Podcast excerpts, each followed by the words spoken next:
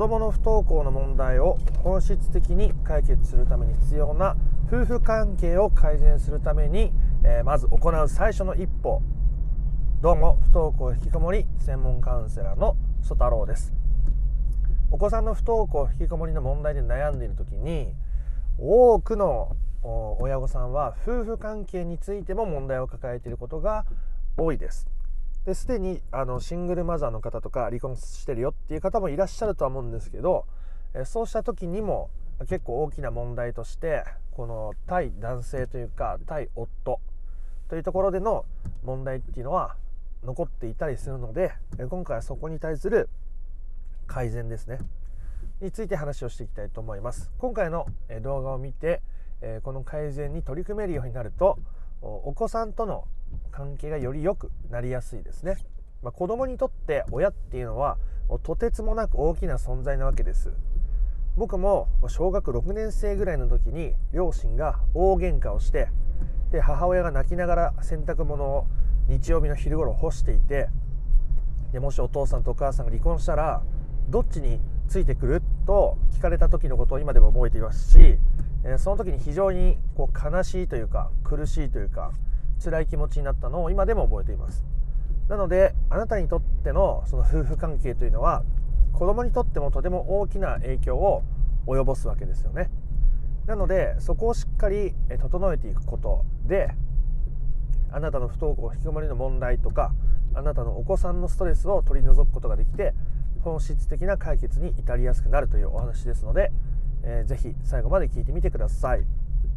もうすでに旦那さんと距離を置いてるとか別れているとか、まあ、最終的にその離婚した方がいいとかしない方がいいとかっていう話を僕はしたいわけじゃなくてそことの関係をちゃんと客観的に見直していくということですね。まあ、客観的に見直していくって言ってもそんな理屈っぽく話してもね楽しくないし変わらないしなんだか苦しくなっていくと思いますので今日は簡単なその最初の一歩についてだけお伝えしてみたいと思います。離婚していたとしても完全にこう距離が置けているわけじゃないかったりするパターンもとても多いですよね。この子供と会いたいって親御さんもいるしなんだかんだお子さんの方からもお父さんのことを気遣っていることもあるでしょうしそうした中で夫婦関係が悪いと、まあ、みんなにとってストレスを感じやすくなるので、まあ、何よりあなたにとってという部分もありますけどそこを整理していくためにできる最初の一歩は旦那さんのことをねぎらうということですねそんなねぎらいがいがないあの旦那のことをなんでねぎらわなきゃいけないんだと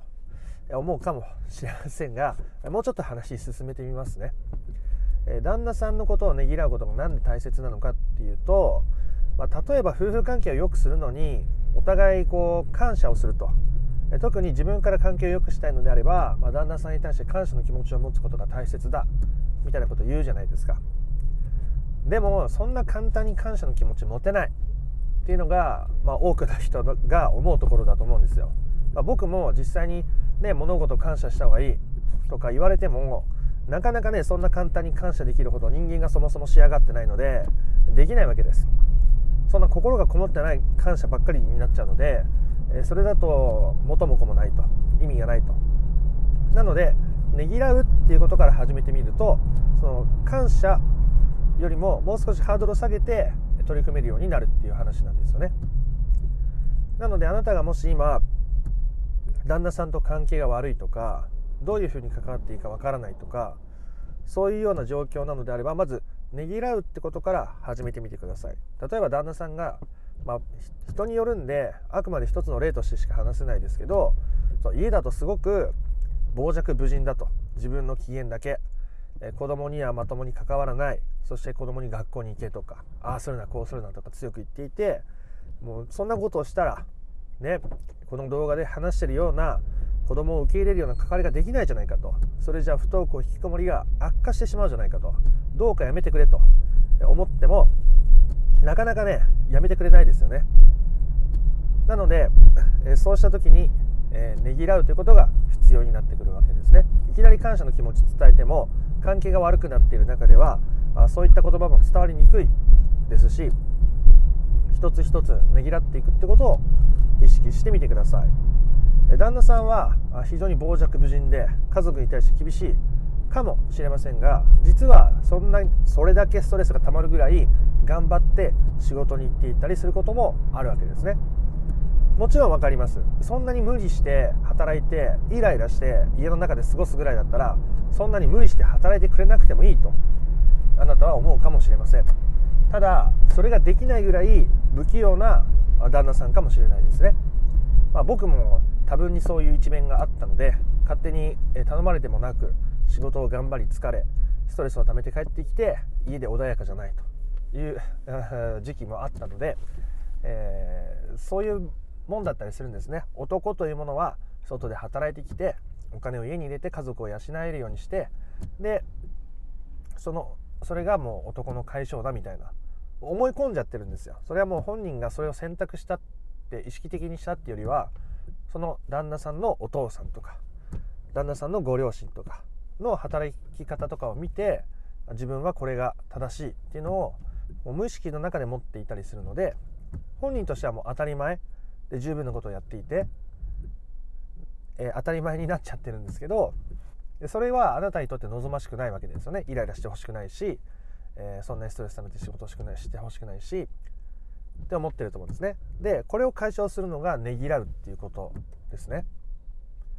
今目の前で旦那さんがお子さんにとってる態度とか旦那さんがあなたに醸し出してくる雰囲気とか態度っていうのを変えてくれとかやめてくれって言ってもやめてもらえてたら多分この音声ここまで聞いてないと思うんですね。やめてもらえてないから違う方法はと思って今ねぎらうって話を聞いてると思うんですけどねぎらってみてください。なんでねぎらうのがいいのかっていう話をもう少しするとその旦那さんがさっき言ったみたいに外でストレスを溜めてくるっていうパターンを持っていたとして頑張ってですよ。頑張ってとかなんか周りに気使ってストレスを溜めてくるっていうパターンを何で持ってるかっていうとそれが家族のためだって思ってるわけですよ。本人がどれだけ意識的になれてるかは分かりませんけどそれが家族のためだと旦那さんは思っている。つまりそれは誰かから認められてしかるべきと旦那さんは思ってるわけですよ。でもうまいこと自分が思うように認められないから余計にイライラしたりとか俺はこんなに頑張ってるんだぞとかって言ってきちゃうわけですよね。だからそれに対してねぎらう。あなたのおかげでこうやって生活できていてありがとうとか今日もお疲れ様かもしれないですしいつもありがとうかもしれないですし、えー、すごくそれだけ疲れるだけ頑張ってくれてるんだね。かもしれないですしそういうねぎらいの言葉、まあ、ちょっと今感謝の言葉も混じってましたけどそういう言葉をちょっとずつでいいです、ね、いきなりこうねぎらいの言葉ばっかりになると旦那さんも困惑すると思いますし、えー、うまくいかないと思いますので、えー、そういう言葉を旦那さんにかけてみると。ですでに旦那さんと距離が置かれているとかっていう方の場合に対しては関しては、まあ、旦那さんをイメージしながら行うだけでもいいです。でもしあなたが今自分がストレスをためて頑張って外で働いてイライラしちゃってるんだったら自分にかけてあげてもいいですね。ねぎらいの言葉、まあ、今回旦那さんの話なんで、旦那さんの話で進めていきますけどそうやって、えー、旦那さんをイメージしてもし目の前にいれば目の前の旦那さんに対して、えねぎらいの言葉をかけていくっていうことをちょっとずつしてみてください。でそれをする元気がないと。ねもうそんな旦那さんがピリピリイライラしてる中でそのねぎらいをかける言葉の気力すら湧かない。という方はまず自分のことをねぎらってあげてくださいね。いいですか？まずあなたが満たされることがもう何よりも重要です。何よりも大切です。それが最優先事項です。で自分のことを満たそうとすると余裕ができるじゃないですか。ね旦那さん仕事行ってる間にちょっと贅沢なランチ食べに行ったらちょっと旦那さんに優しくできそうな気しませんか？旦那さんがのことを考えてストレスを溜めているよりもねなんか好きな花でも買いに行ってちょっと育てたりしてる方が気持ちよくないですか？ちょっと満たされる気にしませんか？その後でいいんです。旦那さんに対するねぎらいもお子さんに対する関わりもあなたがあなたを受け入れるとか自分のネガティブな感情と向き合うとか、まあ、いろんなことを僕のチャンネルでお伝えしてますけど、まあ、そもそもねやっぱりエネルギーがないとできないんですよそういうことって。本当にどん底みたいなとこまで行けばできることもありますけどそれって結構リスクもあるし辛いしいつ来るか分かんないのであんまり僕はおすすめしないんですけど。だからこそあなたが自分のことを満たしながらその余裕で旦那さんにねぎらいの言葉をかけてあげると。ね、え、そういうことをしていくことによって夫婦関係が今より良くなっていく。もう距離が離れていったとしてもぱり遺恨が残っていたりするわけですよね自分の中にでも完全になければこの動画見なくてもいいんですけど少しでもあるなって感じるんだったら旦那さんにねぎらいの言葉をかけてみるってことをしてみてくださいそしてそれがままならないのであればあなたがあなたのことをねぎらうこととかあなたがあなたのことを満たすことがまだできていないだけかもしれないのでまずそっちしましょう。ね、旦那さんにねぎらいの言葉浮かばなくてもいいです。こんちくしょうとふざけんなという気持ちしか浮かんでこなくてもいいです。だったらまず自分の気持ちに寄り添ったり自分の好きなことをしたり自分の満たされることをしてから、ね、その余裕でしょうがないと私が自由に生きるために子供のストレスを取り除くために私が私にとっての解決をしていくためにしょうがないから許してやろうというぐらいの気持ちでも十分いいと思いますしょうがないからねぎらってやろうと。いや十分その気持ちでもいいです。最初はですよ。だんだんとステップを踏んでいけばいいだけですから。というところで今回は子どものストレスを軽減する。何よりあなたのストレスを軽減して不登校引きこもりの問題となっていやすい夫婦関係を改善していくための最初の一歩についてお伝えをしました。まずねぎらうこと。旦那さんに対してできなかったら自分に対してやること。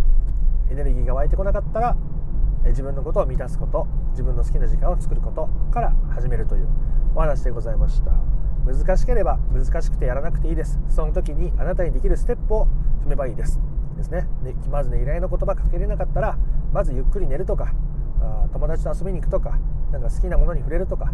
一つのことから始めてみてください。ということで今回の配信の内容が役に立ったな面白かったなという方はいいねやコメントをお願いいたします。もっと順序立てて不登校引きこもりの本質的な解決方法について知りたいなという方は、えー、説明欄に公式 LINE を友達追加できる URL が貼ってありますので友達追加をしていただくと無料で不登校引きこもり解決のための三種の神器という動画セミナーをプレゼントしておりますので今のうちに受け取っておいてください。